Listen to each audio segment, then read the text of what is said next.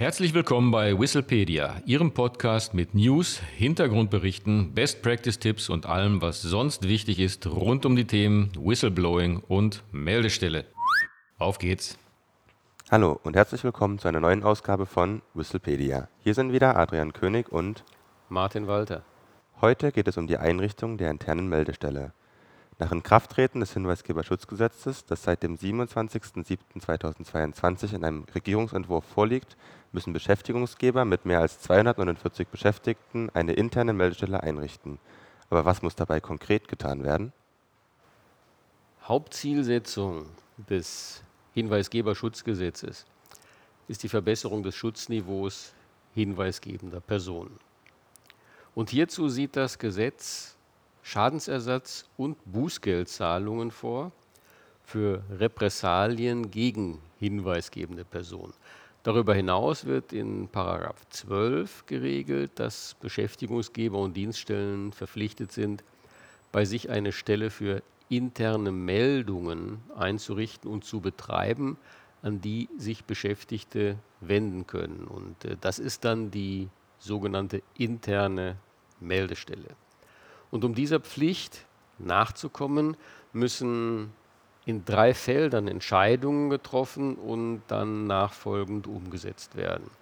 Zunächst einmal Entscheidungen bezüglich interner Meldekanäle, also eher technische Aspekte, dann bezüglich der Menschen und schließlich bezüglich der internen Kommunikation der Meldestelle. Und äh, diese drei Punkte wollen wir uns jetzt einmal nacheinander vornehmen und beginnen wollen wir mit den internen Meldekanälen, also mit den, wie gesagt, technischen Aspekten. Um einen sicheren und strukturierten Weg der Hinweisabgabe zu ermöglichen, sieht das Hinweisgeberschutzgesetz in 16 die Einrichtung von sogenannten internen Meldekanälen vor. Diese sind so zu gestalten, dass nur die für die Entgegennahme und Bearbeitung der Meldungen zuständigen Personen Zugriff auf die eingegangenen Meldungen haben. Das ist eine wesentliche Voraussetzung, um die so wichtige Vertraulichkeit gewährleisten zu können. Die Meldekanäle müssen Meldungen in mündlicher oder in Textform ermöglichen und auf Ersuchen der hinweisgebenden Person ist für eine Meldung innerhalb einer angemessenen Zeit eine persönliche Zusammenkunft mit den für die Entgegennahme einer Meldung zuständigen Personen der internen Meldestelle zu ermöglichen. Zusammengefasst lässt sich also sagen, dass sicherzustellen ist, dass Meldungen unter Wahrung der Vertraulichkeit persönlich, telefonisch, postalisch und in Textform, also zum Beispiel per gesichertem Mailverkehr oder über ein webbasiertes Hinweisgebersystem abgegeben werden können. In einem ersten Schritt sind somit diese technischen Voraussetzungen zu implementieren. Das reicht aber natürlich nicht für den Betrieb der Meldestelle, denn äh, Technik alleine ist nicht zielführend. Jetzt kommt auch noch natürlich der Mensch hinzu. Also zum zweiten Teil. Die über den internen Meldekanal eingehenden Meldungen müssen also entgegengenommen und danach bearbeitet werden. Oft ist der Inhalt der Meldungen sensibel, da es ja um Fehlverhalten im Unternehmen oder der Dienststelle geht. Die mit den Aufgaben der internen Meldestelle betrauten Personen müssen daher besonders qualifiziert sein und Erfahrungen in den Gebieten Recht, Finanzen und Management aufweisen können.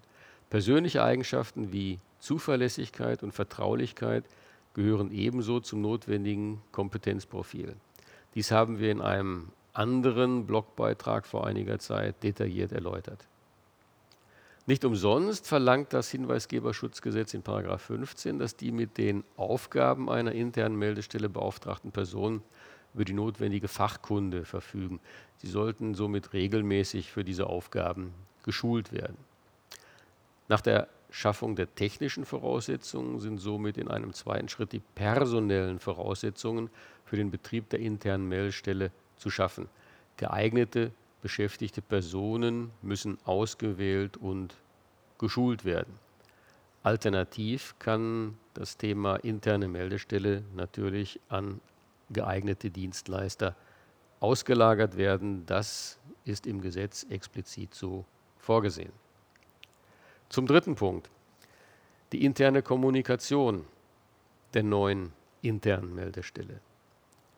Nach Implementierung der Technik und Auswahl und Schulung der mit den Aufgaben der internen Meldestelle betrauten Personen ist die Meldestelle eingerichtet, aber es werden nur dann Meldungen eingehen, wenn die Existenz, das ist ja logisch, der internen Meldestelle im Unternehmen oder der Dienststelle bekannt ist.